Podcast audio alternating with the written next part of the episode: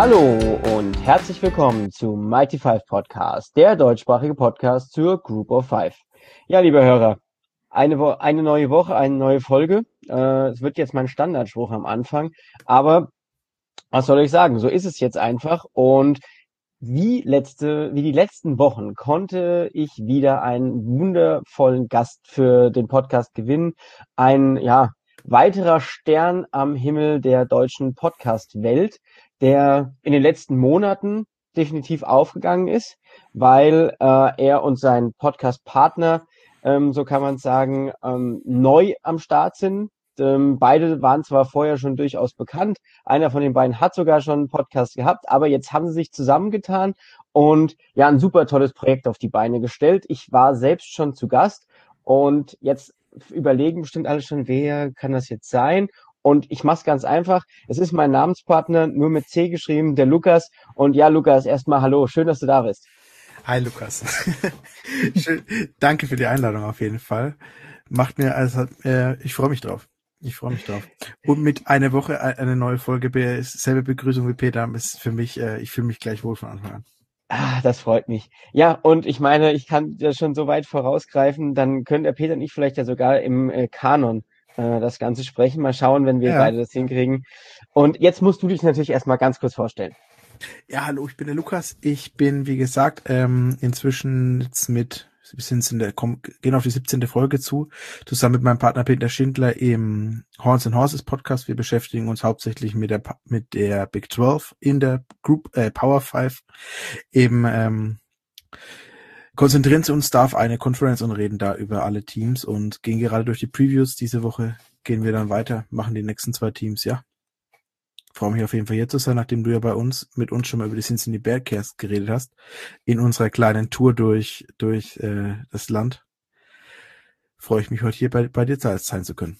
Ja, das freut mich auch. Und ja, das war eine ganz tolle Folge. Die hat mir auch riesig viel Spaß gemacht. Es war auch sehr, sehr kurzweilig. Am Ende war es dann trotzdem, glaube ich, über eine Stunde, die wir mhm. dann gequatscht haben. Also ja, das ist das Schöne am deutschen Podcast-Business. Das sind oftmals kurzweilige und wirklich sehr, sehr angenehme Folgen. Und ja, ich hoffe, dir geht es ganz genauso heute hier. Und wir werden heute eine schöne Aufnahme haben. Und wir haben das Glück, das Pech, jetzt weiß ich gar nicht, wie man das Ganze sagen will, dass wir äh, eine der größten Mighty Five Conferences haben mit 14 Teams an der Zahl. Ich glaube, ihr in der Big 12 seid da ähnlich aufgestellt. Oder habe ich mich für zehn? Nein, ihr seid die kleinste. Die größte ist eine genau. andere. Entschuldigung. Ich war gerade falsch im Kopf. Also ihr seid in einer ganz anderen Richtung aufgestellt. Mea culpa. Und wir sind nämlich heute in der Conference USA West. Und die Conference USA West hat sieben Teams und die Conference USA East hat auch sieben Teams. Das heißt, wir sind bei 14 Teams insgesamt. Und wir zwei werden auch heute über die sieben Teams in der Conference USA West sprechen. Und ja, ich bin total gespannt, was du da so für ja spannende Facts zu den einzelnen Teams mitbringst und über welche Teams wir am Ende als Sieger der Conference USA West sprechen werden. Und ich würde sagen, ich glaube, wenn man was trinkt im Norden, sagt man nicht lang schnacken, Kopf in den Nacken. Und da starten wir ähnlich. Ich glaube, bei einem Whisky würde man das nicht so sagen, oder? Nee, ein Whisky wird eher ähm, also ich beschäftige mich mit einem Whisky äh, meistens mindestens eine halbe Stunde bis Stunde. Wenn, und dann hast du den ja auch dementsprechend im Mund. Also man sagt immer pro, pro Jahr, wo der Whisky alt ist, musst du ihn eigentlich eine Sekunde im Mund halten. Das wird bei manchen 30-Jährigen dann wirklich schon zur Geduldsprobe, gerade wenn die viel Eiche schieben. Aber ähm, ja. Gut, dann würde ich sagen, machen wir trotzdem, legen wir direkt los, aber nehmen uns die nötige Zeit für die Teams, wie du sie für die Whiskys nimmst. Und ja, fangen wir mit einem, mit einem spannenden Team aus dem letzten Jahr an. Und das sind die Louisiana Tech Bulldogs. Die Louisiana Tech Bulldogs waren in 2020 ähm, 5 zu 5, also man hat zehn Spiele machen können. Das muss man immer so ein bisschen dazu sagen. Man hat ähm, man hat 4 zu 2 in der Conference USA gestanden, also war durchaus respektabel unterwegs. Man hat mit Skip Holz einen sehr erfolgreichen Coach in der, äh, in der Teamgeschichte. Es ist sogar der erfolgreichste Head Coach in der Teamgeschichte. Der Gute steht in seinen acht Jahren bei den Louisiana Tech Bulldogs bei 61 zu 48, also eine, eine gute Winning Percentage. Und man hat letztes Jahr, ähm, ja, über das Team werden wir später auch noch sprechen, den amtierenden Champion der Conference USA West geschlagen, die UAB Blazers. Die konnte man nämlich in der Overtime am 31. Oktober mit 37 zu 34 äh, schlagen. Also durchaus erfolgreich das Ganze. Mm. Das hat sich nur bedingt auf das Recruiting in 2021 ausgewirkt. Also man hat insgesamt elf Commits bekommen und neun Transfers reinbekommen. Dazu hat man äh, ja von diesen elf nur äh, drei, äh, zehn Three Stars. Zwei Spieler waren zwar in den Top 1000 und ja, das war keine besonders gute Klasse. Wir werden nachher noch über bessere Klassen sprechen. Hat aber unter anderem Austin Kendall einen West Virginia Quarterback bekommen und Marcus Williams Jr. einen Running Back, Running Back von Appalachian State. Die können glücklicherweise alle laufen. Deswegen ja, sind das schon mal ganz gute Transfers. Aber ich habe es eben schon angesprochen, die Commits waren so lala. Und ja, deswegen ist man am Ende auch nur auf Platz 119 national gelandet in 2021 und auf Platz 9 der Conference USA. Also, hm, mal schauen, was du jetzt zu diesem, äh, zu diesem Team so sagst. Und erstmal, ja, was siehst du denn als große Stärke der Louisiana Tech Bulldogs? Also als große Stärke denke ich, ist einfach die Defense zu sehen, einfach aufgrund der Masse an äh, Returnern, Returning Starter, also zehn Stück, die wir zurückkommen diese Season. Ähm, es war letztes Jahr nur die Nummer 96 ähm, im Scoring oder die ein, Nummer 81 total im, im ganzen Land.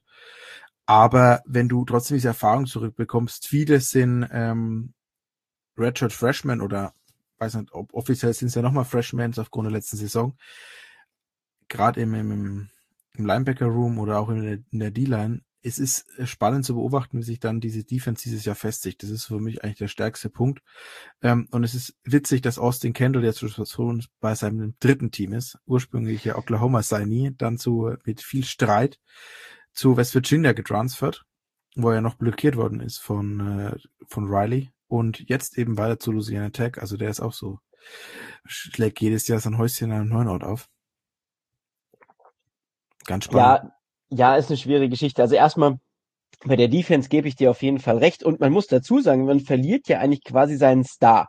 Also man hat Milton Williams an die NFL verloren, der dann auch in der dritten Runde zu den äh, ja, äh, Philadelphia Eagles, auch hier, ich habe es schon mal irgendwo anders erwähnt, äh, definitiv ein spannendes Gesicht der die Philadelphia Eagles als die Detroit Lions, mein Team, einen Pick vorwer ähm, Alan McNeil gepickt haben und dann der, der War Room der Eagles ein bisschen die Gesichtsfarbe verloren hat. Aber man verliert seinen sechs stärksten Spieler, bekommt aber trotzdem unfassbar viel Erfahrung zurück. Du hast schon angesprochen, bis auf die Defensive Tackle Posten von Williams hat man alle Spieler zurück, unter anderem seinen Sack Leader mit Jaden Cole, unter anderem seinen Tackle Leader mit Tyler Grubbs und mit BJ Williamson seinen ähm, äh, Strong Safety, der sogar noch dazu drei Interceptions gefangen hat. Also ein absolut spannendes Team, was da zurückkommt.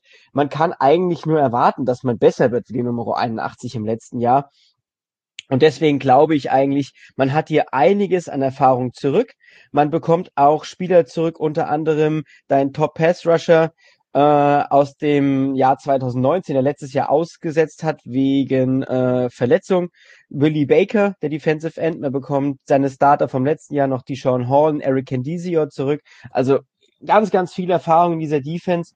Und du hast ihn gerade schon angesprochen auf Quarterback, Austin Kendall, West Virginia. Was hältst du denn so von der Offense? Ja, die Offense war schon letztes Jahr nicht so wirklich das Prunkstück der, der, des Teams. Und ähm, wenn ich es richtig bekommen haben die auch relativ viel geswitcht auf der Quarterback-Position le letztes Jahr. Ähm, eben mit so einer Rotation mit Luke Anthony und Aaron Allen. Und ich weiß nicht, ob Austin Kendall jetzt wirklich der Dauer, die dauerhafte Lösung ist oder ob ähm, sie weiterhin mit diesem Verfahren mit die hin und her zu switchen weitergehen, halte ich nicht für optimale Lösung. Und dann hast du natürlich auch noch, ja, vier weitere Returning Starter. Also es ist wirklich, äh, du verlierst viel im O-Line Room, du verlierst drei deiner Starting O-Liner von letztes Jahr. Äh, ist auf jeden Fall, ähm, ich sehe viele Fragezeichen. Ich weiß nicht genau, wie die Offense nächstes Jahr nochmal funktionieren soll. Ich sehe eher das, äh, ja, schlecht. Ja. Also ich habe ich hab nicht viel Hoffnung. Ja, es ist tatsächlich eine schwierige Geschichte. Also ähm, du hast schon recht, Luke Anthony ist der Starter aus dem letzten Jahr, hat für knapp 1500 Yards Passing äh, an den Tag gelegt, hat dazu noch 16 Touchdowns und 5 Interceptions. Also generell erstmal eine, eine solide, runde Sache, je nachdem, wie du das Ganze nennen willst. Ich glaube, was vielleicht spannend sein könnte, beziehungsweise wo man seine, seine, ähm, seine, wie heißt, es fällt mir gerade nicht ein, seine, ja, seine Stärke, ja, mhm. seine Stärke haben könnte, wäre vielleicht der Wide Receiver Room. Da bekommt man Erfahrung zurück, unter anderem Smoke Harris, ähm, der letztes Jahr dein Receiving Leader war mit 304 Yards und vier Touchdowns wer das schon hört, das ist nicht viel, aber du bekommst ihn wenig zurück. Ich habe ehrlicherweise viel Hoffnung in Marcus Williams Jr. von App State.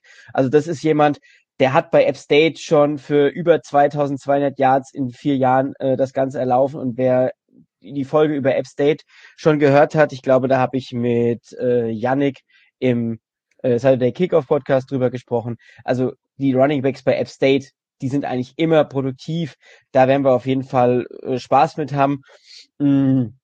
Und ja, was so eine Schwierigkeit sein könnte, du hast sie schon angesprochen, ist definitiv die O-Line. Und wenn du einen äh, Tackle von ULM, also den University of Lafayette at Monroe Warhawks bekommst, die wirklich nicht zu der Creme de la Creme in der ähm, Sunbelt gehören und den wahrscheinlich als Starter haben wirst auf Left Tackle mit Samuel Williams, ja, das sagt schon viel über den Zustand deiner Offensive Line aus und auch deiner allgemeinen Offense. Also ja, wird eine schwierige Geschichte und ich gehe da, glaube ich, mit mit dem, was du sagst. Könnte ein ganz schwieriges Jahr werden. Und jetzt können wir ja mal gemeinsam so ein bisschen auf den Schedule gucken. Und at Mississippi State zum Start. Dann vielleicht nochmal ein einfaches Spiel gegen Southeastern Louisiana. Dann bekommt man es mit SMU zu tun. Dann noch at NC State, at UTEP, man hat äh, UTSA zwar zu, zu Hause, aber muss noch zu UAB. Und ja, was sagst du denn zu diesem Spielplan? Ja, also äh, es ist Mississippi State ein Programm, das am Ab äh, nach oben geht. SMU ist ein starkes Programm über Jahre. NC State ist, äh, denke ich, unterschätzt. Das erwarte ich eigentlich heuer mehr, als man jetzt hört oder als man als man denkt. Ähm, und dann hast du noch deine Division vor dir. Äh, puh schwierig. Schwierig. Also wirklich, äh, das sind drei, drei sichere Niederlagen. Wie du sagst, auf Eastern Louisiana ist, muss eigentlich der Sieg sein. Und alles andere ist eher so, ja, 50-50 Entscheidungen. Also ich bin wirklich gespannt, wie das ausgeht. Äh, sehe da eigentlich eher die zweite Losing Season. Ja, als eine, also, eine Winning Season. Oder überhaupt eine Losing Season. Richtig, also letztes Jahr war es ja keine Losing Season, es hm. war ja eine, eine, 5-5, ja. eine 5-5-Saison. Aber ich glaube ja, also du hast vielleicht noch UTEP, die, wo man nicht ganz genau weiß, wie es am ja. Ende hinkommt. Du hast noch Old Dominion, ähm, von denen wir letztes Jahr nichts gesehen haben. Also auch, da muss man schauen. Aber ansonsten könnte das ein verdammt schwieriger Spielplan werden. Und ich gebe dir recht. Also ich weiß nicht, ob am Ende fünf Siege da wieder stehen. Aber wir werden ja nachher nochmal kurz über, ja, die, äh, die das Standing in dieser ganzen äh, Division reden. Und ich glaube, da haben wir auch schon genug über dieses Team gesprochen. Und ähm, ich habe es eben genannt, wir machen das äh, Texas-Quartett jetzt erstmal voll und beginnen bei der North Texas Mean Green. Und hier muss man zu 2020 was ganz Spannendes sagen. Man hat 2020 auf der einen Seite die beste Offense in der Conference USA gestellt und auf der anderen Seite die schlechteste Defense in der Conference USA. Das ist erstmal schon eine ganz witzige Sache, finde ich eigentlich. Also, dass ein Team so dermaßen unausgeglichen sein kann. Man ist damit 4-6 äh, auf die ganze Saison gegangen und 3-4 in der Conference USA. Also man hat eine, eine Losing Season gehabt. Und Coach Seth Little ist tatsächlich bei 31 zu 31 im Rekord in fünf Jahren. Und ja, das ist mittelmäßig, könnte man es genauso nennen. Und witzigerweise hat sich das aber gar nicht so schlimm auf die äh, Commits für 2021 ausgewirkt, weil man hat insgesamt 19 Commits und 10 Transfers reinholen können, unter anderem drei Top 1000 Commits, um, unter anderem Cornerback Caleb Johnson, das ist der höchste Commit, das ist die Nummer 564, also das ist wirklich hoch für ein Mighty Five Team. Und übers Transfer Portal konnte man sich zwei ja, solide Commits ein, äh, einheimsen. Einmal Chase Ruder, ein ehemaliger Four-Star Quarterback aus der High School, jetzt mittlerweile nur noch im Transfer Portal als Three-Star gerankt von den North Carolina Tar Heels und Tommy Bush, einen Four-Star Wide Receiver von Georgia, der ja wahrscheinlich einfach aus dem Crowded Room bei Georgia wegtransferiert ist und jetzt sein Glück in der ähm, Conference USA sucht. Und ich sag, die die Offense sollte auf jeden Fall die äh, Stärke des Teamseins. Was meinst du? Warum sollte diese Offense eigentlich die Stärke des Teamseins? Also ich finde, das startet einfach schon beim Quarterback. Ich glaube, Austin Owen ist einer der stärksten Quarterbacks in der Group of Five dieses Jahr, die wir haben. Also zumindest in meinem, in meinem Empfinden. Ähm, sie haben sich ja immer geweigert, ähm, das Offense-System umzustellen, haben eigentlich nie wirklich ähm, Play-Action gespielt und letzte Saison dann eben übertrieben Play-Action gespielt. Äh, ich, wie du auch sagst, ich habe bei Stärken genau hingeschrieben, Offense und bei Schwächen die Defense. Und genauso ist es. Ähm, es ist wirklich krass, was da, was die letztes Jahr für Zahlen aufgelegt haben. Ähm, ja, ich weiß jetzt gar nicht, was ich noch groß sagen soll. Ähm, was ich eben jetzt mir noch bei dem Transfer mit dazu geschrieben, also bei Tommy Bush, ehemaliger Foster Receiver, wie du sagst, 6'5 groß, ist natürlich ein wahnsinniger ähm, Red Zone Threat mit seiner Größe, kommt eigentlich aus der Gegend von San Antonio, also eigentlich überraschend, dass er da zu North Texas ging. Und es ist irgendwie so passend, dass ausgerechnet North Texas, man spricht ja von, Oklahoma, also muss ich jetzt auf uns uns beziehen, ein bisschen, man spricht ja von Oklahoma immer so auf North Texas, wo genau das der Fall auch war. Du hast die beste Offense und die schlechteste Defense und jetzt hat es das wirkliche North Texas Team auch so. Ähm, ist, ich finde es ziemlich witzig ja, also ich bin gespannt, wie die Offense dieses Jahr produziert. Du hast natürlich auch noch deine ganzen Spieler, die zurückkommen, gerade im Wide Receiver Room, sind alle noch sehr jung. Also du hast da noch auf die nächsten Jahre eben Erfahrung, ähm, Spieler. Ich bin gespannt. Ich bin gespannt. Ja, ich kann das nur unterstützen. Also ich glaube auch, äh, dass mit, ähm, mit Tommy Brush tatsächlich ist es, ist es mal was ganz anderes, weil wenn man überlegt, wie man letztes Jahr hatte, als Key Player in deiner, in deiner Offense hatte man Jalen Darden der ja quasi genau das Gegenteil von ihm ist. Also das war ja der kleine, flinke Receiver. Wer das nicht mehr weiß, Jalen Darden war der mit den meisten äh, Break äh, gebrochene Tackeln mhm. im ganzen College Football. Ich glaube 23 waren es an der Zahl. Also un unfassbar shifty, speedy Guy, den du da hattest. Und jetzt hast du dir so jemand reingeholt, aber ich glaube, das tut dem Ganzen keinen Abbruch. Du verlierst dazu noch in deiner Offense Line nur einen Starter. Das heißt, du bringst da auch unfassbar viel Erfahrung mit. Ähm, hast Jair Shorter und Deontay Simpson, beide Sophomores, die wahrscheinlich hier ja den nächsten Step machen können. Das müssen wir mal auch so festhalten. Und du bekommst deine beiden Top Running Backs auch wieder mit Oscar Adaway III und DeAndre, DeAndre Torrey, äh, das waren jetzt zwei schwere Namen, die auch letztes Jahr schon für jeweils über, äh, für einmal über 500 Yards gerusht sind. Also auch da spannende äh, Yards zurückbekommst. Also ja, spannendes Team. Und du hast so schön gesagt, äh, die Stärke ist die Offense und das, äh, Negative ist die Defense. Ich habe bei mir nur stehen, na schlechter kann's ja kaum werden. Also man hat letztes Jahr, man hat letztes Jahr im Schnitt 522 Yards per Game zugelassen. Also über 500 Yards im Schnitt per Game zugelassen. Also ja, da, das kann nicht viel schlechter werden. Man bekommt jetzt einen neuen Defensive Coordinator ins Haus mit Phil Bennett. Ähm, der war schon bei einigen großen Programmen, unter anderem auch mit einigen Abstechern in die Big 12, unter anderem Kansas State, TCU, Texas. Äh, also da solltest du dich Texas A&M. Texas, Texas A&M. Ah, tut mir leid. Baylor war noch dabei. Baylor also war auch noch, also ja. ja. Also ja. der hat schon einiges äh, tatsächlich auch an äh, Power 5 Schulen gesehen. Ich denke, der kann dieser Defense nur helfen. Was natürlich auch da äh, helfen sollte, ist, dass KD Davis zurückkommt, dann Mike Linebacker, der die mhm. letzten zwei Jahre für einiges an Total Tackles gesorgt hat und auch noch dein Safety McKeel Sanders, der 68 Tackles und zwei Interceptions im letzten Jahr hatte. Also das sollte eine Stärke sein. Dann, ja, Grayson Murphy sollte eine gewisse Stärke sein. Der hat letztes Jahr äh, auch schon ein bisschen was reingeholt. Oder Gabriel Murphy, ein anderer, äh, deine beiden Defensive Ends, die sind noch jung. Die sind unter anderem mit Gabriel Murphy dein äh, Tackle, äh, dein Sackleader ist auch da zurück. Und ich glaube, ja, nichtsdestotrotz wird es wahrscheinlich wieder darauf hinauslaufen. Wahnsinnig geile Offense und ja, in der Hoffnung, dass der Defensive Coordinator ein bisschen was hinbekommt, eine wahnsinnig verbesserte Defense. Wäre so meine Hoffnung, oder was glaubst du? Ja, das sollte zumindest das Mindestziel sein. Ähm, kann auch, also wirklich, wie du sagst, es ist wirklich auch wirklich schwer, dass es noch besser, dass es noch schlechter werden kann. Nicht umsonst ist es, glaube ich, ganz gut eben, dass du auch mit Caleb Johnson deinen höchsten äh, Recruit eben einen Cornerback hast, der dann noch, den du da vielleicht auch mit reinschmeißen kannst, wenn er sich ähm, relativ schnell zeigt.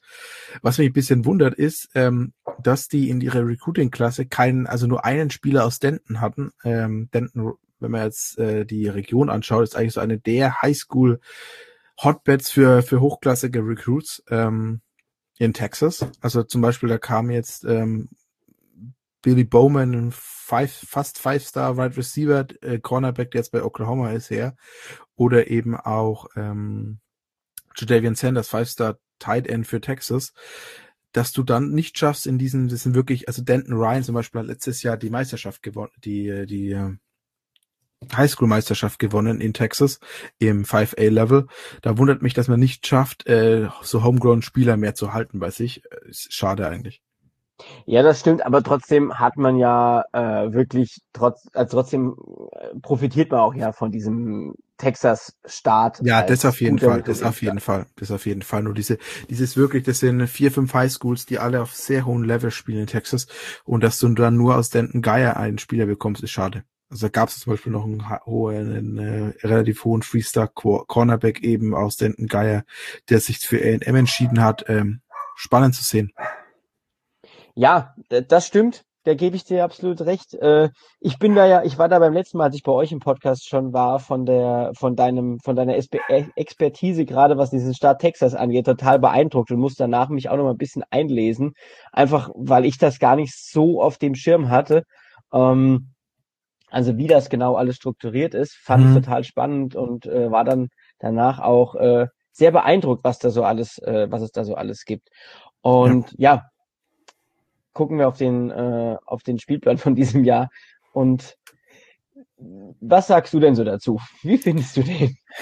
Es ist, es zieht sich hier so ein bisschen wie ein roter Faden eigentlich durch. Auch den Spielplan finde ich nicht wirklich einfach. Du hast also nicht, äh, ja, nicht wirklich einfach, er ist, er ist machbar. Also ich glaube, da ist eher so ein, so 500 sollte drin sein, aber auch der hatte wieder so, so Stellen drin, wo ich mir so denke, uff, musst du erstmal, musst du erstmal gewinnen. Also gerade Missouri, denke ich, wird, wird auf jeden Fall heftig. SMU wird heftig. Ich finde übrigens auch spannend, dass SMU irgendwie die komplette, also die gefühlt die halbe Conference USA spielt dieses Jahr. Ich weiß gar nicht, was die noch in der eigenen Conference spielen sollen.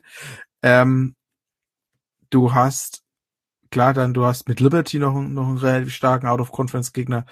Äh, spannend zu sehen. Also wirklich, ich würde da auch wieder, kommen wir am Ende drauf, aber auch nicht, nicht, nicht so viel höher als 500 gehen. Ja, da gehe ich absolut mit. Also ich glaube, das erste Spiel ist Northwestern State, das ist noch das Machbare. Dann hast du so einen harten Doppelpack mit at SMU und zu Hause gegen UAB. Ähm, würde ich jetzt mal äh, durchschnaufen weil äh, das ist vielleicht so ein 50-50-Spiel gegen Louisiana Tech und dann spielst du noch äh, at Missouri zu Hause gegen Marshall, also das Cross-Division-Game äh, gegen den äh, Champ aus der anderen äh, aus der anderen Division, dann äh, gegen Liberty. Ja, also da kannst du dir schon deine fünf Niederlagen eingehandelt haben und muss dann auch erstmal ein bisschen mehr noch gewinnen. Also ja, sehe ich ähnlich, wird eine ganz schwierige Saison, gerade auch mit den Vorzeichen, dass wir von einer starken Offense, aber auch von einer schlechten Defense ausgehen und dann kann es dir halt immer mal wieder passieren, dass deine Offense vielleicht nicht einen ganz so guten Tag erwischt und am Ende kriegst du dann ein paar äh, Punkte zu viel rein durch deine schlechte Defense und verlierst dann das ein oder andere Spiel. Vielleicht auch mal gegen ein Team, was eigentlich ein bisschen schlechter wie dein eigenes mhm. Team ist. Mhm. Auf jeden ja. Fall. Gehen wir weiter. Wir bleiben in Texas. Mal, mal schauen, äh, wie du das gleich ein äh, äh, bewerten kannst. Bei den Texas, also bei den Rice Owls, also die Rice äh, ist aber auch in Texas. Ähm, die Rice Owls waren ein wenig gebeutelt in 2020 von Corona, auch was die Absagen angeht. Man konnte nur fünf Spiele machen, ist dabei zwei und drei gegangen. Das will ich jetzt tatsächlich gar nicht so, so viel bewerten. Es ist halt einfach schwierig, wenn du erst äh, Ende Oktober in deine Saison startest. Und man ist trotzdem, ja, man hat trotzdem zwei Spiele gewonnen, unter anderem gegen äh, Southern Miss und gegen Marshall. Das war dieses äh, krude Spiel von Marshall, äh, von Marshall Quarterback Grant Wells für, ich glaube, fünf Interceptions, dass man am Ende 20 zu 0 verliert. Also aus Marshall Sicht, also ganz, ganz krudes Spiel. Und die Rice Olds haben letztes Jahr die Nummer, zwei, äh, Nummer 23 Total Defense gestellt und Nummer 107 Total Offense. Also gar nicht so schlecht. Man hat auch im Gegensatz zum Beispiel zu ähm, North Texas eben relativ solide recruited. Man konnte ähm, 19 Commits an Land ziehen, zwar kein Top 1000 Spieler und nur drei Transfers, aber da sage ich gleich noch kurz was zu. Man ist damit die Nummer 94 national und die Nummer 5 in der Conference USA gewesen, also im Mittelfeld in der Conference USA im nationalen Vergleich eher im hinteren Drittel, aber das ist jetzt erstmal nicht so schlimm. Und ja, man hat Nebraska Transfer Luke McCaffrey reinbekommen, also einen äh, erfahrenen Quarterback jetzt nicht. Der ist, glaube ich, aus der Class von 2019. So erfahren ist er jetzt noch nicht. Aber durchaus spannend für die Offense, wenn wir gleich drüber sprechen. Und ja, sonst waren da keine anderen Transfers dabei. Und was meinst du? Ich habe bei mir so ein bisschen stehen, Stärken finde ich schwierig und ähm, aber auch Schwächen finde ich schwierig. Was sagst du zu diesem Team? Das ist es eben. Also das muss ich eben auch sagen. Man muss glaube ich, bei Rice noch betonen, dass Rice eine Schule ist, die wahnsinnig auf die, auf den akademischen Grad ähm, schaut. Und da finde ich eben auch sehr spannend, dass sie ja mit ihrem Head Coach äh, Mike Bloom Green, Green, ja. Green äh, jemanden gefunden haben, der eigentlich bei der anderen großen Schule, die sehr auf Akademik schaut in der USA, nämlich bei Stanford vorher war, der eben bisher diese Stanford ähm, Akademik irgendwie mit dem Sport verbinden, jetzt zu Rice über, über, äh, rüberbringt finde ich ganz interessanten Ansatz. Ähm, also Rice hat eine Wahnsinn, also Rice ist, glaube ich, in Texas die höchst, die beste, ähm, was die akademischen Ausbildung angeht, ähm, was die staatlichen Schulen angeht, also noch über meiner University of Texas. Deshalb ist es gar nicht so leicht, da so reinzukommen, schulnötenmäßig her. Deshalb bin ich eigentlich überrascht, dass sie so stark rekrutieren konnten, wie sie konnten. Ähm, da gab es auch witzigerweise noch zwei so Flips, ähm, die bekommt, die hat jetzt so nicht so mitbekommen, weil das waren ähm, low, low-rated two, three Stars, die aber beide dann als Walk-on zu Texas gegangen sind. Das war einmal hm. der ein Cornerback von Suffolk Carroll und ein Running Back von Westlake Austin. Nee, beide von Westlake Austin, genau. Die haben nur gegen Suffolk Carroll im Finale gespielt in der High School und haben be da beide ziemlich abgerissen. Genau, deshalb blieben mir Suffolk Carroll jetzt im Kopf. Ähm, die sind, wären aber, glaube ich, gar nicht als Stipendiaten zu Rice gekommen, sondern wären auch bei Rice bei der Walk-Ons gewesen. Aber waren hatten trotzdem Freestar-Rating. Also mhm. finde ich, finde ich ganz spannend. Ähm, ja, wie du sagst, es gibt eigentlich keine, es gibt keine so gravierende Schwäche, es gibt aber auch keine so gravierende Stärke. Es ist eher so ein rundum solides Team. Ähm, wenn ich eine Schwäche ausmachen müsste, würde ich sagen, das Rushing Game letzte Saison war einfach ähm, dann doch eher miserabel. Mit nur 120 Yards pro Spiel und damit 110 im, im nationalen Vergleich. Ähm, und als Stärke ist es halt trotzdem die äh, Nummer 12 national, was die Score und Defense angeht. Also es ist, äh, das war jetzt so zwei Punkte, die ich mir rausgeschrieben habe, überhaupt eine Stärke oder eine Schwäche so rauszufinden. Und äh, es bleibt eben jetzt spannend zu sehen, wer sich auf Quarterback durchsetzt, da halt, ich glaube, der Posten ziemlich offen ist. Wenn ich es richtig ähm, rausgelesen habe, hat der Return, der Quarterback mit den meisten äh, Yards, der Return 27 Yards letztes Jahr geworfen, was jetzt nicht so die breite Masse ist. Ja. ähm, das, ähm, das habe ich in meiner Bayern-Liga-Zeit zusammengeworfen, obwohl ich Running Back war, also das ist äh, jetzt nicht so. ähm, spannend, spannend zu sehen, ähm, ich kann dieses Team schwer einschätzen. Ich glaube, dass es überraschen kann und gerade für solche Spiele wie gegen Marshall äh, sorgen kann, dass wirklich so Upset passiert. Aber jetzt, dass sie konstant auf einem hohen Level spielen, glaube ich nicht. Ja, ich fand es auch sehr, sehr schwierig, die irgendwie einzuschätzen. Also ich glaube tatsächlich, was, was ihnen helfen wird, ist, wenn Luke McCaffrey spielen darf. Ich glaube, der ist nicht umsonst damals zu Nebraska gegangen. Jetzt gab es da ja auch das eine, hat einfach nicht mehr gepasst. Jetzt ist er dahin. Also der wird keine Verschlechterung im Quarterback Room sein. Das halten wir bitte fest. Was ihm zugutekommen könnte, wäre das eine relativ groß, ein Großteil der O-Line zurückkommt. Also man bekommt vier von fünf Startern zurück. Das ist auf jeden Fall eine Sache, die, ähm, ja, die sollte ihnen helfen. Ähm, was auf jeden Fall immer hilft, ist, wenn äh, gute Receiver zurückkommen. Also man hat bei Rice mit Jordan Myers so eine Mischung aus Wide Receiver, Tight End und auch äh, teilweise im Backfield stehend, also als Running Back auflaufen, jemanden, also Jordan Myers, den Namen sollte man sich einfach für die nächste Saison merken. Der war auch letztes Jahr Receiving Leader und jetzt kommt's mit äh, 24 Receptions, 209 Yards und einem Touchdown. Also das ist nicht viel, aber das ist vielleicht jemand, der spannend sein könnte. Dann noch Bradley Rosner äh, in relativ großen äh, Wide Receiver mit 6'5. Also äh, ja, der könnte spannend werden, der war letztes Jahr nicht dabei, der hat den Opt-out gezogen, war aber in 2019 ein relativ äh, guter Spieler mit äh, über 700 Yards ähm, fürs Team, also der könnte ziemlich spannend werden. Und ja, die Defense, ja, schwierig zu greifen. Also du bekommst acht Starter zurück ich glaube, das ist schon mal wichtig zu sagen für eine Defense, die letztes Jahr Nummer 23 war. Du verlierst aber gerade im Defensive Backfield ähm, ja zwei von vier Startern, wenn ich jetzt mal so sagen will. Also die spielen auch mit dieser Viper-Position. Das ist ja der ähm, die Mischung aus Linebacker und Safety, mhm. ähm, die da irgendwo spielt. Und ja, das ist, äh, ist vielleicht sowas, da kann man sagen, das ist eine Schwäche in dem Sinn, dass du Erfahrung verlierst, aber ich glaube auch hier können dann vielleicht solche Spieler wie Trishawn Devones und George Nikavol, Nika, Nyakwol, Entschuldigung, Nyakwol, mhm. die beide Sophomores sind, beziehungsweise Nyakwol Senior. Ich glaube, die könnten ja auch gut in dieses äh, ganze System reinpassen. Und ja, ich bin gespannt, aber ja, schwierig zu greifen, die Rice Owls. Ja, und das sehe ich immer so. Ja. Und was meinst du? Ähm, dein Herz könnte ja ein wenig aufgehen, wenn ich auf den 2021er Schedule blicke. Ähm, ja, sag doch mal, was ist denn dein Highlight-Spiel? also, ja, ich weiß, auf welches Spiel du hinaus willst. Du willst aufs Texas-Spiel am 18. September raus. Das ist natürlich mein Highlight-Spiel, weil das ist das Spiel, wo wir für Texas hoffentlich besonders viele Backups sehen.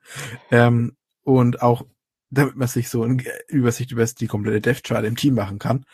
Äh, es, also de, wer den Spielplan sich bei Rice überlegt hat, ähm, in dem, also in einem Jahr diese drei Spiele am Anfang erst gegen, also bei Arkansas, dann gegen Houston, den Crosstown Rival und dann bei Texas äh, am Anfang der Saison hinzulegen.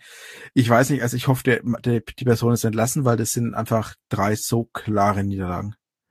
Also das ist wirklich krass. Wobei mich das wieder erinnert, es gibt eine Aussage von dem US-amerikanischen Präsidenten, der erschossen wurde in Dallas, äh, Kennedy, der in einer Rede mal gesagt hat, warum spielt Rice jedes Jahr gegen Texas? Und eben damit auszudrücken, dass das amerikanische Volk ein äh, der Underdog ist und sich jeder, jede, jede Herausforderung stellt, auch wenn sie aussichtslos aus, sie ausschaut. Ja, aber wenn man sich drei aussichtslose äh, Spiele am Anfang des Jahres legt, hat man einfach ein ganz großes Problem. Nein, ja. also also at Arkansas, dann gegen Houston. Ich, und, man muss dazu sagen, Houston wird wahrscheinlich noch das, schlechteste von den drei Teams ja. sein. Ja. Ja. Aber selbst da wirst du wahrscheinlich keine Chance haben und dann muss man at Texas spielen. Also also als aber auf der anderen Seite auf der anderen Seite, es muss anscheinend auch gut Geld geben dieses Jahr. Also die müssen ja, die sind so viel Buy-in-Games, die müssen echt gut Geld verdienen dieses Jahr. Ja, äh, irgendwie muss man ja auch die, das gute Akademische finanzieren. ähm, Nein, danach wird's ein bisschen leichter. Ich glaube, Texas Southern würde ich, äh, habe ich jetzt mal als FCS-Team eingespeichert. Ja, ja, ja.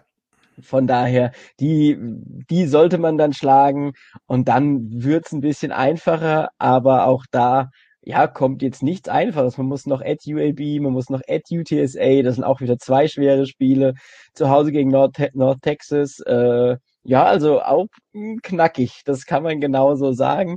Aber ja, man kann gespannt sein, wie die Saison für die Rice Owls, Owls läuft.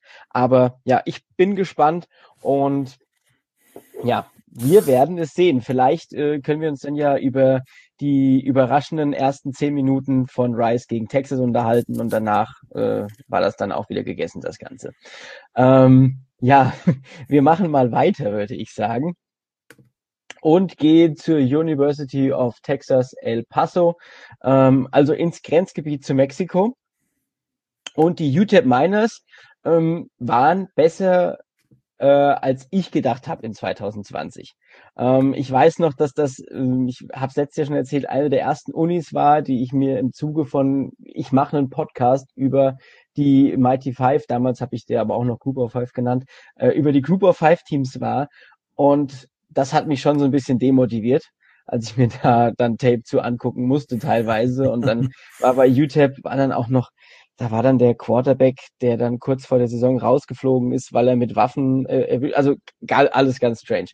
Ähm, UTEP war trotzdem besser. Man ist 3 und 5 in der Saison gegangen, das kann ich dazu sagen. Man hat 0 und 4 in der Conference USA gespielt. Also die Siege, die man geholt hat, waren jetzt, das kann man auch genauso sagen, gegen Stephen F. Austin, gegen Abilene Christian und gegen ULM, also die Warhawks aus der äh, Sunbelt. Das waren jetzt keine Top-Teams, aber man hat gewonnen. Das ist das Erste. Man hat äh, am zweiten Spieltag glorreich gegen Texas verloren, 1359. Und ja, hier hat sich dann doch die schlechte Saison 2020 auch so ein bisschen aufs Recruiting ausgewirkt. Also man ist national nur noch die 133. Ja, elf Commits und äh, damit die Nummer 13 der Conference USA und man hat nur zwei Transfers reinbekommen. Das äh, kann man genauso sagen, das war nicht gut. National die 133, das heißt, da sind auch FCS-Teams vor einem gelandet.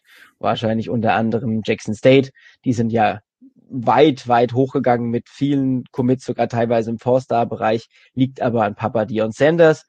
Ähm, ja, also das war nicht gut.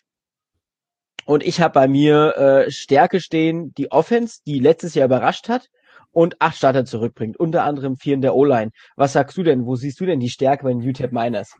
Genau da, wo du sie eben auch siehst. Und vor allem glaube ich, dass du mit Jacob Cowing und äh, Justin Garrett, den zwei Wide Receivers, wahrscheinlich eines der besten Wide Receiver Kombos überhaupt in der Mighty Five hast. Ähm, zwei unglaublich gute Jungs, die beide letztes Jahr echt gut, tolle Zahlen aufgeworfen. Also Jacob Cowing zum Beispiel letztes Jahr 41 Receptions, 691 Yards und drei Touchdowns in einer verkürzten Season, ähm, wo du eben gerade mal deine acht Spiele gemacht hast, ist schon wirklich sehr, sehr, sehr stabile Zahlen. Ja, ja, ja, ja. Und ich glaube auch, was ihnen helfen wird, und da müssen wir gar nicht drüber sprechen, dass du, ähm, dass du bis auf deinen Right Tackle überall deinen Starter zurückbekommst. Das ist eine ganz wichtige Sache. Ähm, du hast und das ist auch immer eine ganz wichtige Sache für deine für dein Team mit Gavin Hardison, dein äh, Quarterback Starter vom letzten Jahr zurück. Der hat jetzt nicht besonders gespielt, das muss man dazu sagen. Also der hat nur in 5 zu 5 ähm, äh, Touchdown zu Interception Ratio gehabt. Das war jetzt nichts Besonderes, aber ähm, das war sein erstes Jahr als Starter. Er hat am Ende für 1419 Yards geworfen, ein bisschen was über 50 Prozent der äh, Bälle angebracht.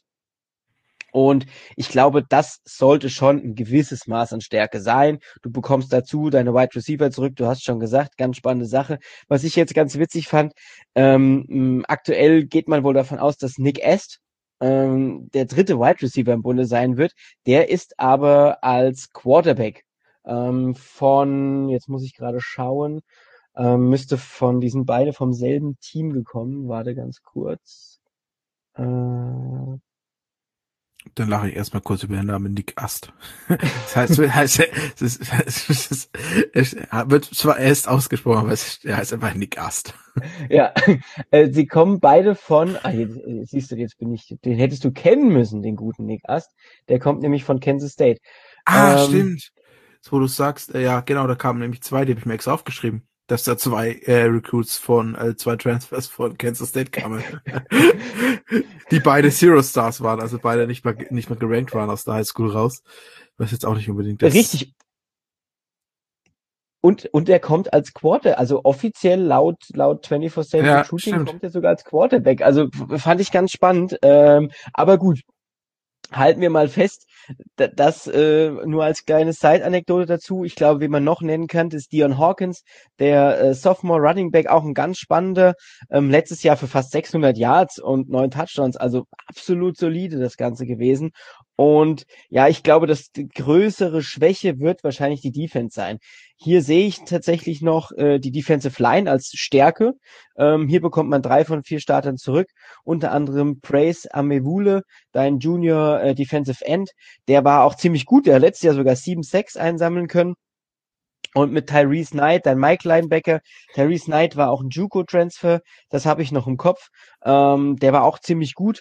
Und ja, aber ansonsten gerade im Defensive Backfield, also du bekommst nur zwei von fünf Startern zurück, das wird wahrscheinlich deine große Schwäche sein. Oder siehst du das ein bisschen anders?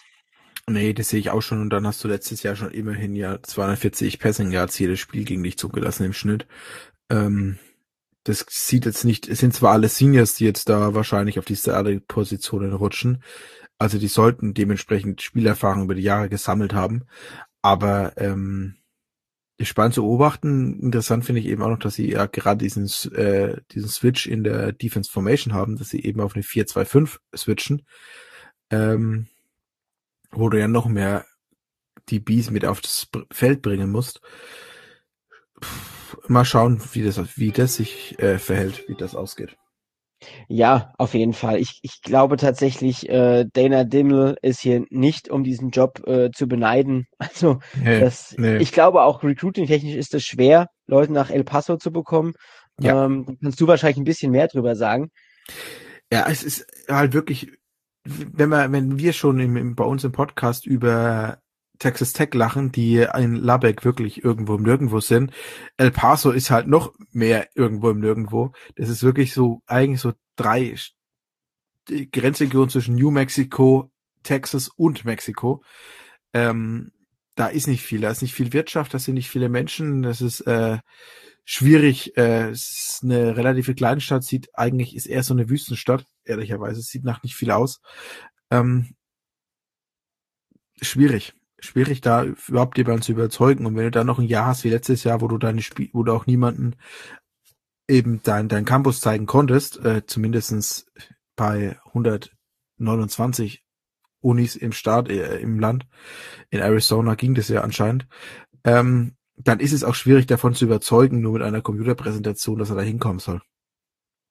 Ja, ja, ja, ja, ja, ist total, total schwierig. Also ich, äh, ich muss bei El Paso irgendwie immer an ähm, Walter White, äh, Walter Whitman, äh, wie, ja, wie heißt Doch, Walter White, ähm, du meinst. Äh, die, die Breaking oh, Bad.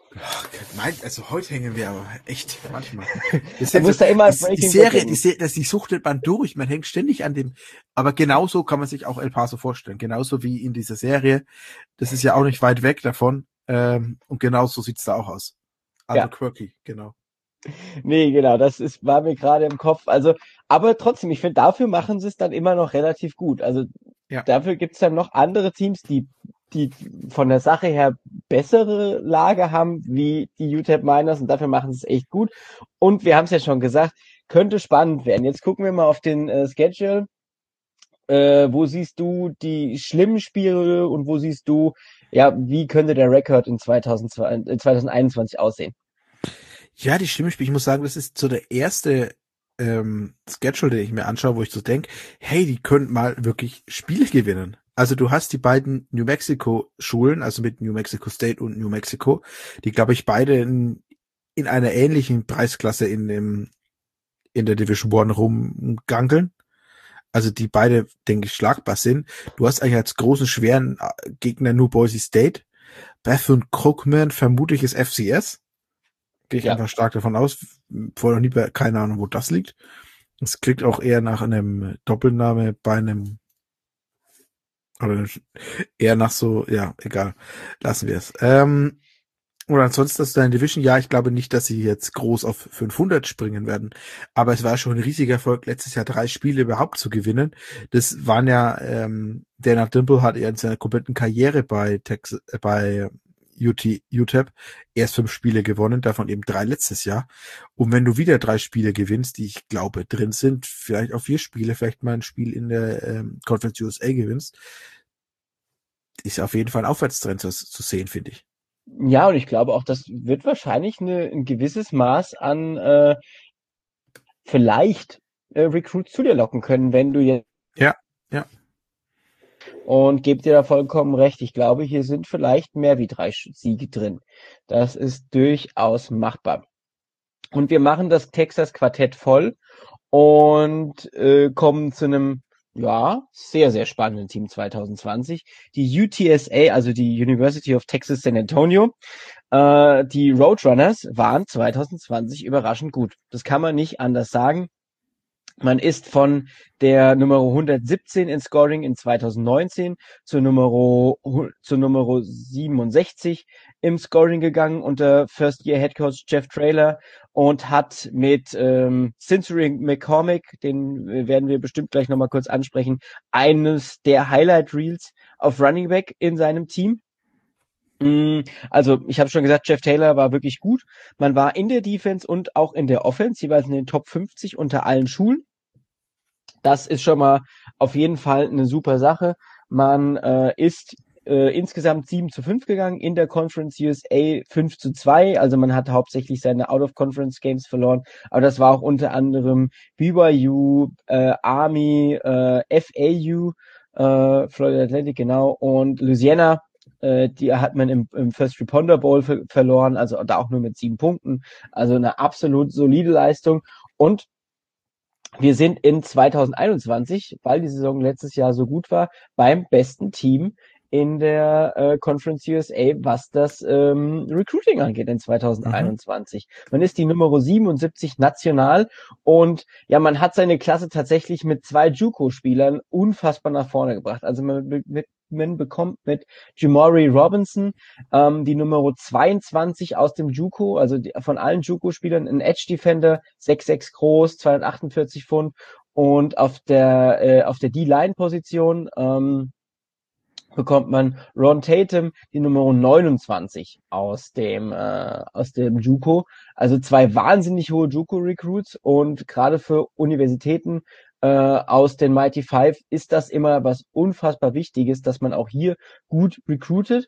Also zwei spannende Spieler, man bekommt übers Transferportal dazu noch äh, jetzt bist du gleich gefragt, da will ich deine fachmännische Einschätzung von haben. Ähm, einen Wide Receiver, den Namen äh, Kennedy Lewis, bin mhm. gespannt, mhm. Äh, was du gleich zu ihm sagen wirst. Und unter anderem noch äh, Brandon Brown, ein D-Liner von Tulane. Man bekommt noch Trayvon Bradley, einen Wide Receiver von den Houston Cougars. Und äh, jetzt muss ich das böse Wort sagen, Clifford Chatman, ein Cornerback von Texas A&M unter anderem noch oder von Kansas State Ronald Triplett.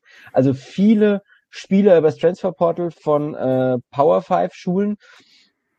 Ja, ähm, letztes Jahr überraschend gut. Dieses Jahr bringt man 21 von 22 Startern zurück. Was meinst du? Was können wir von dieser Mannschaft in diesem Jahr als Stärke erwarten und siehst du überhaupt eine Schwäche? Lass mich anfangen mit der Stärke. Und da bin ich einfach der Meinung, dass die Stärke sitzt auf der Trainerbank und das ist Jeff Trailer. Jeff Trailer ist eine Legende, was Texas High School Football angeht. Der hat bei Gilmer, Texas so ziemlich alles gewonnen, was es zu gewinnen gibt in Texas. Hat dieses Programm eben auch aus einer ähnlichen Situation wie das UTSA äh, wirklich zu Ruhm im Staat Texas geführt. Hat ja dann auch ähm, eben an meine University of Texas geschafft, war da Special Teams Coordinator und Tight Coach. Ähm, und ist eigentlich so der, einer der Coaches, den ich immer noch so ein bisschen hinterher traue, weil der hat so ein krass hohes Standing im der Texas, Texas High School Coaches Welt, die einfach so wichtig ist für ein Programm in Texas. Ähm, und genau das, also sein Bruder hat immer, ist immer noch äh, sehr erfolgreicher Te ähm, High School Coach in Texas.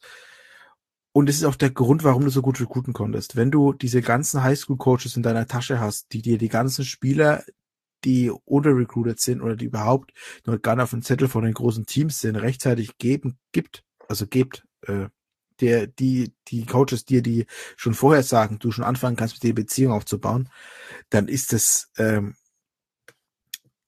zu erwarten. Dann ist er auch noch ein extrem technisch guter Coach, der auch wirklich eine, eine tolle Staff zusammengestellt hat.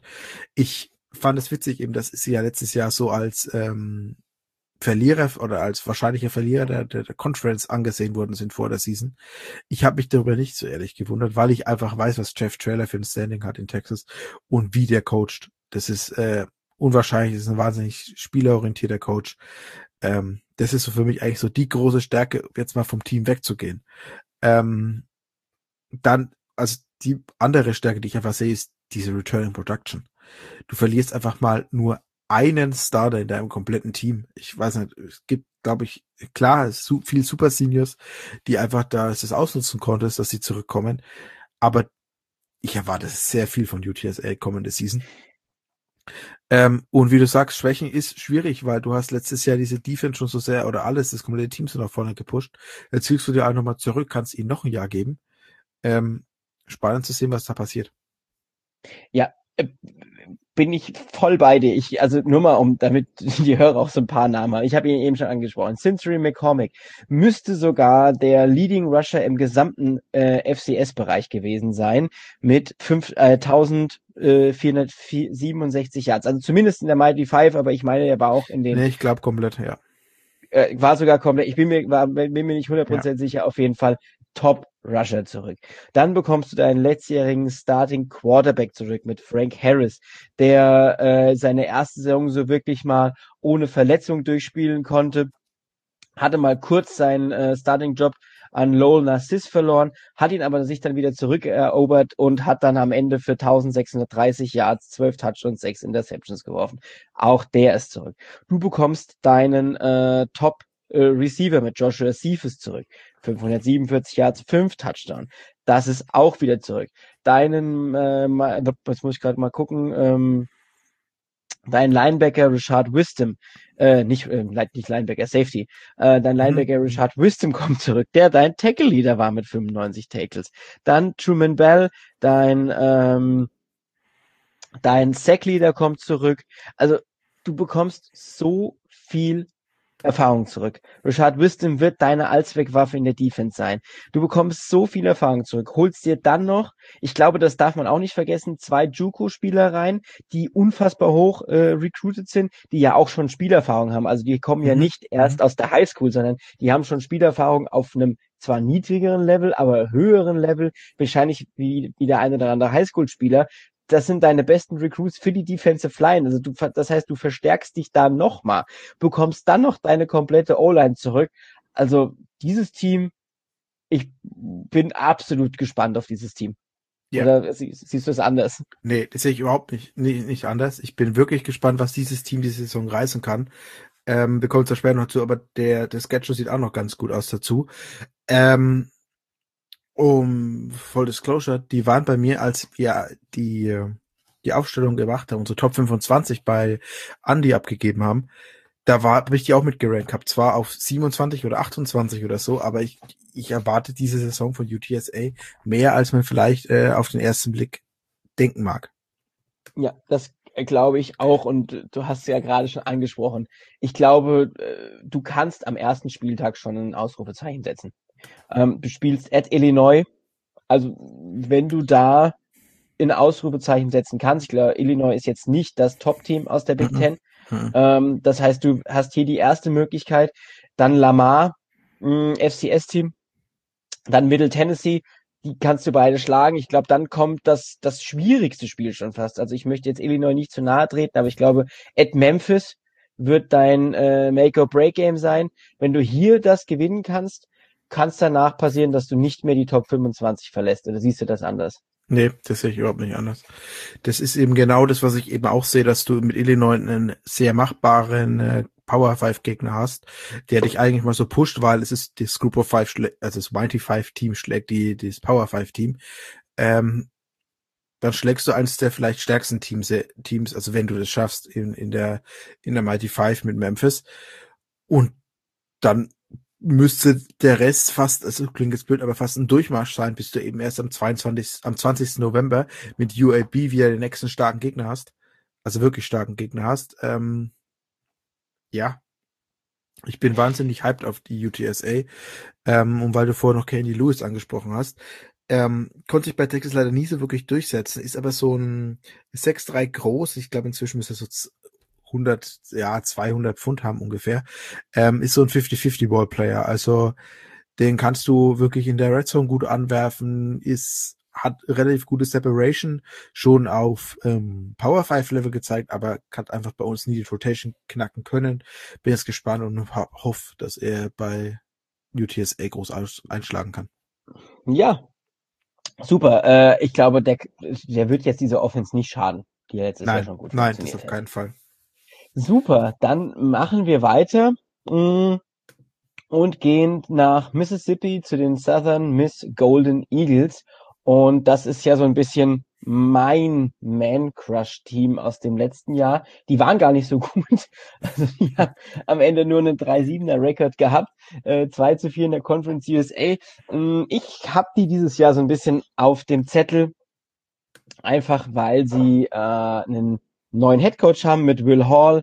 Der macht, äh, hat jetzt seine erste Saison ähm, bei den Southern Miss Golden Eagles und Will Hall war vorher bei den Tulane Green Wave und hat da, ähm, ah, jetzt fällt mir gerade der Name nicht ein, ähm, Michael Pratt, dem Quarterback, mhm. ähm, zu Ruhm verholfen, wenn ich es jetzt mal so sagen will.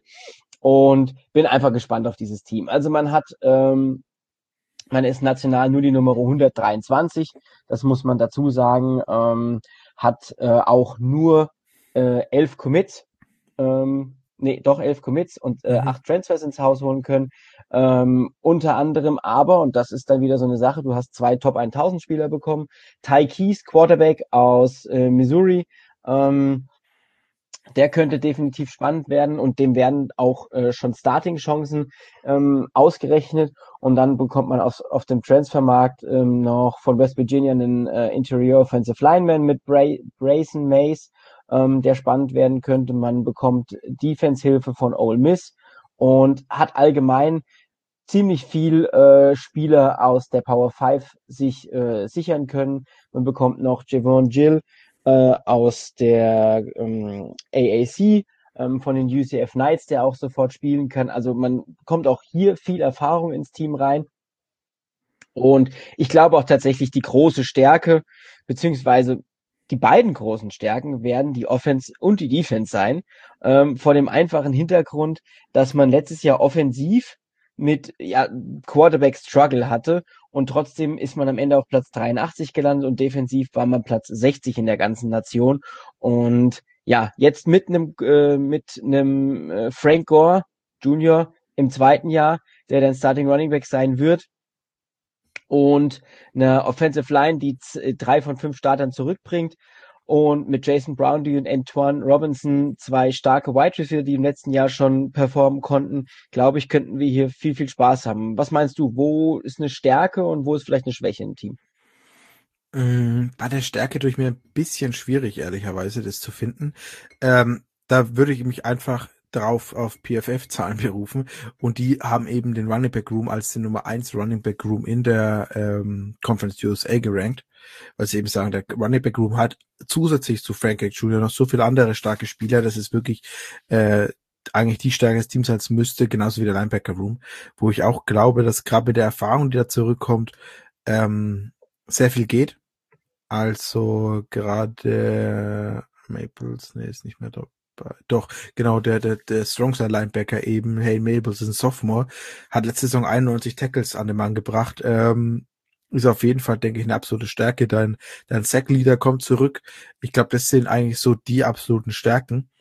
Ähm, und eben als Schwäche ist einfach nur für mich, wer startet auf Quarterback und wie erfolgreich startet er auf Quarterback. Also ich glaube, du hast mit Trey Lowe, dem dritten, ehemaliger ähm, wie habe mir aufgeschrieben? Nee, genau. Chuck, äh, ehemaliger Starter und ehemaliger West Virginia Spieler, also ist ein Transfer, der von West Virginia kam.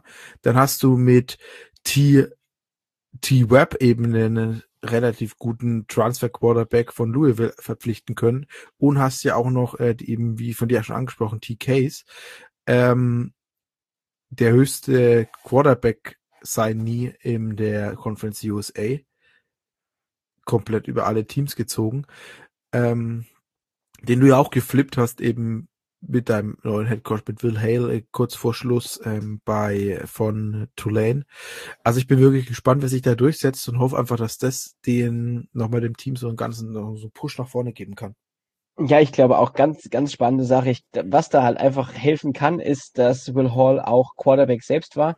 Ähm, das wird Quarterback eigentlich immer, den Quarterbacks eigentlich eher helfen und gehe da sonst absolut mit dir. Ich glaube, die Defense, die ist erfahren ja, und das ist tatsächlich dann in dem Moment gut, wenn da zehn Starter zurückkommen. Bei der Offense kommen nur sieben Starter zurück. Ähm, liegt aber vor allem auch daran, weil sich letztes Jahr keiner so wirklich auf Quarterback durchsetzen konnte. Das ist dann auch einfach schwierig für den einen oder anderen Spieler. Aber ja, wir haben schon angesprochen, der Running Back Room, siehst du, das hatte ich bei PFF gar nicht geguckt. Ich bin so hyped auf Frank Gore Jr. Der hat mir letztes Jahr schon so gut gefallen, ähm, dass ich da gar nicht bei PFF geguckt habe, dass die sogar der Nummer 1 Running Back Room sind. Ähm, mhm. Ja, weil der mir letztes Jahr schon so gut gefallen hat, war ich da einfach unfassbar hyped drauf. Und wenn man sich den Spielplan anguckt, glaube ich, dass da dieses Jahr einiges möglich ist mit neuem Headcoach, mit äh, ja mit einem Coaching-Flüsterer. Also äh, Will Hall war vorher auf ähm, F äh, Div nee, nicht Division 2, äh, Division 2, nicht FCS, sogar auf Division 2 äh, Level schon Headcoach, war da sogar relativ erfolgreich in sechs Jahren, hatte da einen 56 zu 20 Rekord. Also das ist auch ein Coach, der weiß, wie man gewinnt. Das muss er natürlich erstmal auf dem F, äh, FBS-Level beweisen. Aber wenn man sich diesen diesjährigen ähm, Schedule anschaut, sollte da vielleicht einiges drin sein. Oder glaubst du, man landet doch wieder nur bei drei Siegen? Ja, auf jeden Fall sollte da was drin sein. Ich glaube, die ersten drei Spiele sollten eigentlich gewonnen werden. Dann hast du dieses eine Spiel, das, das vierte Spiel gegen Alabama. Das wird auf jeden Fall bestimmt sehr knapp. Ähm, das ist auf jeden Fall, das würde ich auf die Upset, Upsets Upset-Watchliste setzen. ähm, und dann hast du dann die, die restliche, die Conference USA.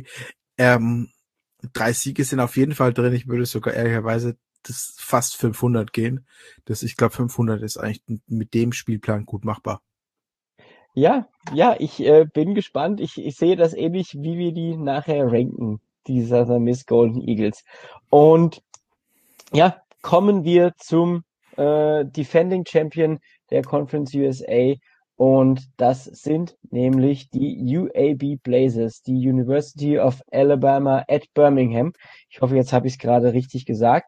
Äh, müsste aber genau Klingt so gut. sein. Klingt gut, ja. Ja, ja das, das, sind, das sind übrigens meine Lieblingssachen. Noch besser finde ich dann später Miami at Ohio, aber gut, das ist ähm, woanders.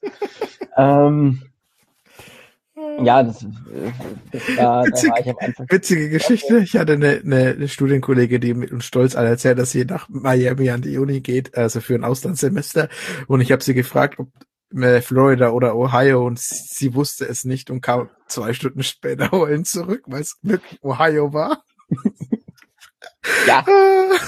Das ist einer der besten Momente, die ich jemals erlebt habe. oh Gott. Glaube ich sofort. Ja, das ist das Problem das, das sind ja Unis, da musst du, ich muss dann immer, ich musste mir das am Anfang echt quasi lernen, ja. was du da hast. Genau, also UAB. Letztes Jahr haben sie die Conference USA gewonnen.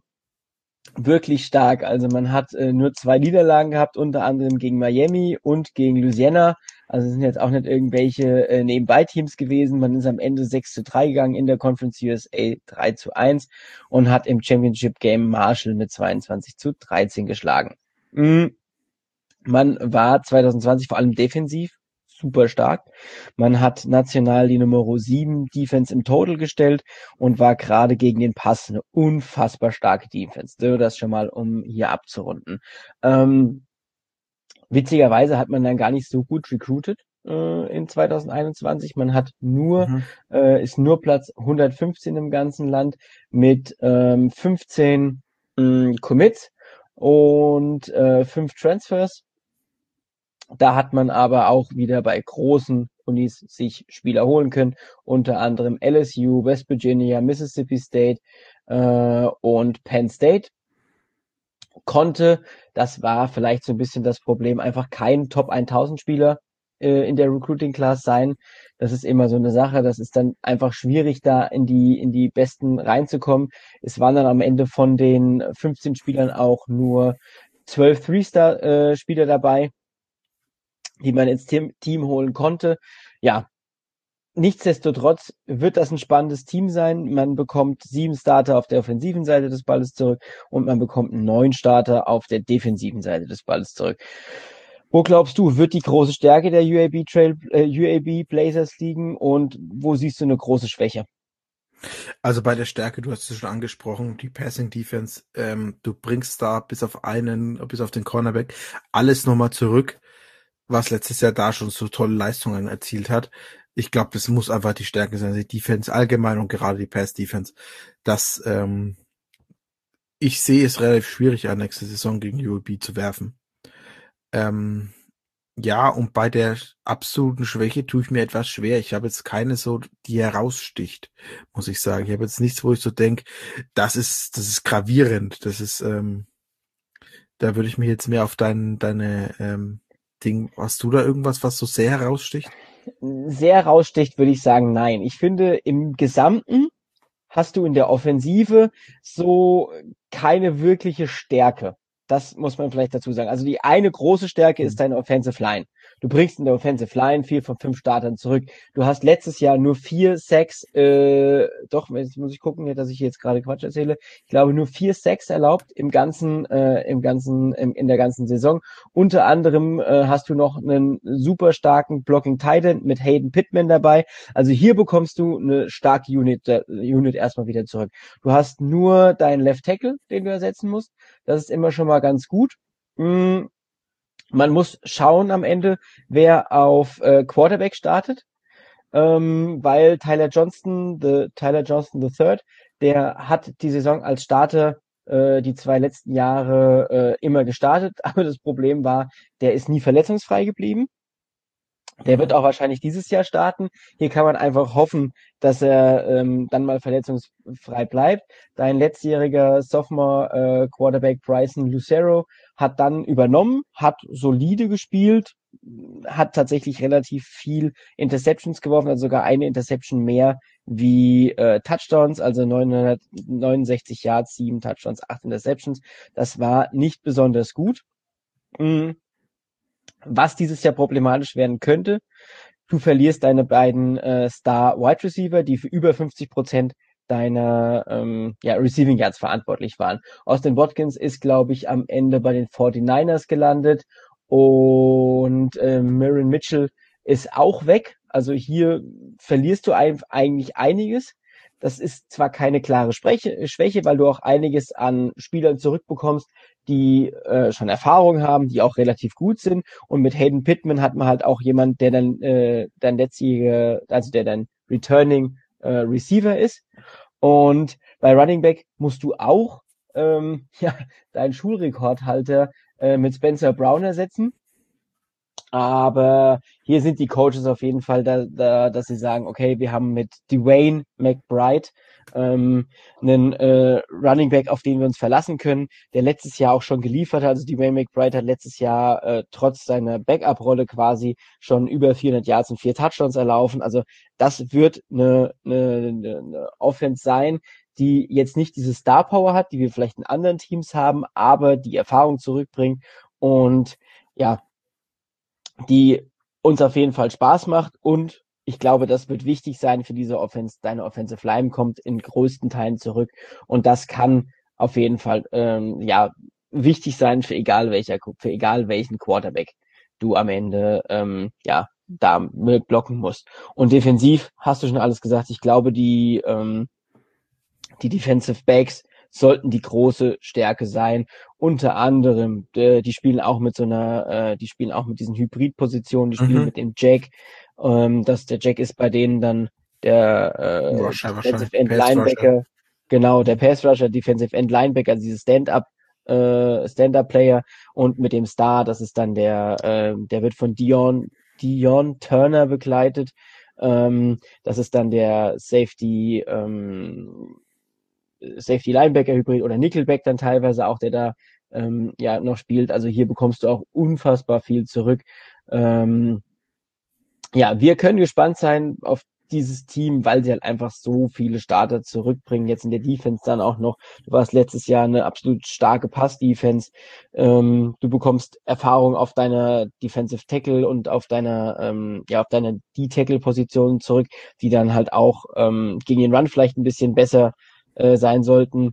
Du bekommst, ich habe es eben schon gesagt, einiges an Spielern auch über den Trans über das Transfer Portal zurück und auch hier gerade in Defensive Line äh, den einen oder anderen, ja, mit äh, Justin Thomas von LSU, äh, mit Linebacker Charlie Benton von West Virginia. Also auch hier ähm, ja spannende Spieler zurück und ja, UAB könnte definitiv ein, äh, ja, ein Contender auf die Krone der ähm, Conference USA West sein. Und wenn wir uns den Spielplan angucken, der hat es aber in sich, würde ich jetzt mal so mhm. sagen. Oder was mhm. meinst du? Nee, äh, da gibt's entspanntere Spielpläne, auf jeden Fall.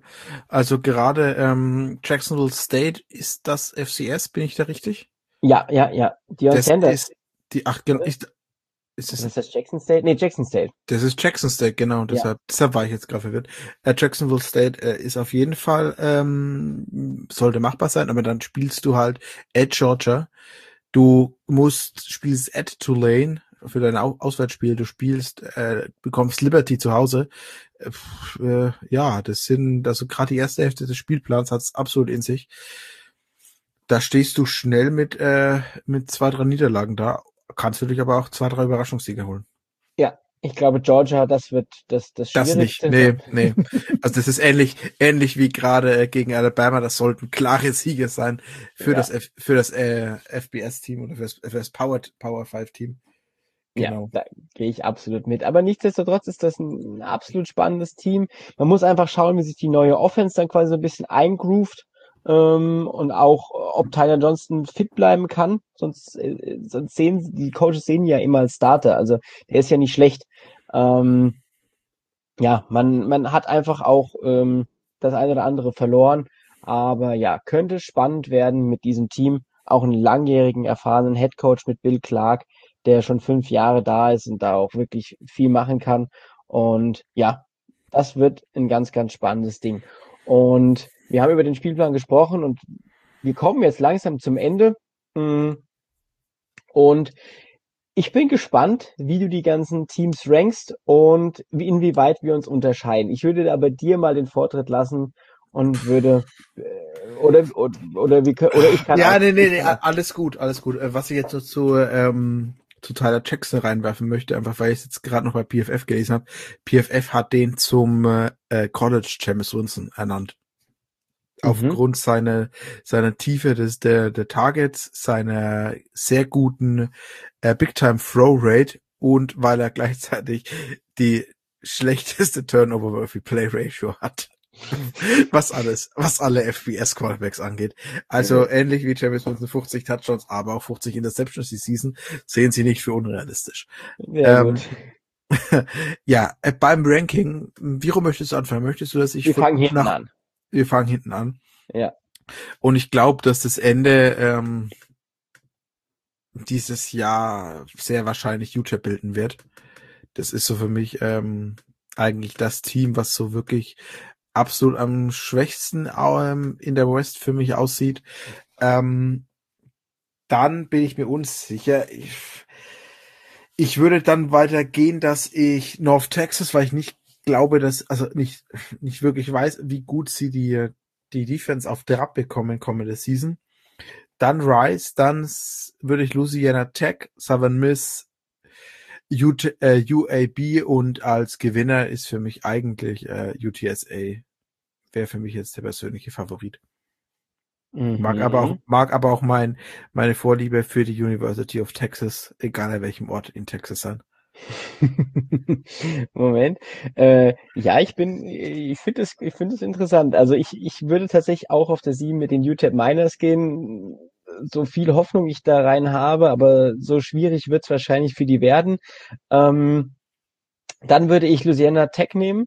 Ähm, ich weiß nicht, ich glaube, die könnten dieses Jahr das eine oder andere Problemchen bekommen. Dann würde ich mit North Texas gehen, einfach, weil ich, weil ich es eben schon gesagt habe. Also natürlich haben die eine tolle Offense, aber wenn die Defense dann mal wieder zu viele Punkte zulässt, kannst du auch mal schnell ein Spiel verlieren. Dann auf vier die Rice Owls. Dann kommt mein kleiner ähm, Fan-Tipp mit Southern Miss auf drei, ähm, die UAB Blazers auf zwei und die UTSA Roadrunners auf eins. Da sind wir dann wieder relativ gleich bei zwei Ja, und eins. ja, ich hätte Rice auch gerne weiter hochgeschoben, nur bei Rice sehe ich einfach den, den Out-of-Conference-Schedule mit den drei Spielen am Anfang, ähm, so als das den großen Knackpunkt, der zwar nicht ins, ins Ding reingeht, aber wenn du halt trotzdem diese drei Niederlagen bekommst, die deutlich werden, ja, Könnte problematisch werden, ja. könnte problematisch werden, könnte ein bisschen so die, äh, das die Team, Team, das Team brechen. Hm, Ja. Genau. Super. Dann haben wir zwei's ja schon geschafft. Beziehungsweise, was Ja. heißt geschafft? Also für mich war es kein geschafft, für mich war Für es mich ist auch kein geschafft. Für mich ist es war wunderbar angenehm. Äh, ich bin erstaunt, weil ich jetzt gerade mal auf die Zeit geguckt habe, dass wir trotzdem so lange reden, kommt mir überhaupt nicht so vor. ähm, ich hätte jetzt gesagt, es war jetzt eine entspannte zw- äh, 20, 30 Minuten, aber nicht ganz, nicht ganz. äh, witzig. Witzig, dass wir davor noch drüber geredet haben, dass du sagst, das wird immer ein bisschen länger, aber es, ja, aber so ist es. Wenn spannende. Teams sind, dann muss man darüber auch sprechen und muss sich darüber austauschen. Das freut mich, dass es dir auch gefallen hat. Und ähm, ja, vielen, vielen Dank, dass du da warst. Ähm, wir werden uns bestimmt noch mal hören. Da wird bestimmt noch die eine oder andere Möglichkeit äh, für kommen. Und ich sag Danke und ich freue mich auf ein Wiedersehen. Beziehungsweise auf ein Sehr gerne, sehr gerne. Ich danke, Lukas. Dann, ihr lieben Hörer, diese Woche viel Spaß mit dieser tollen Folge. Danke nochmal an Lukas. Tschüssi.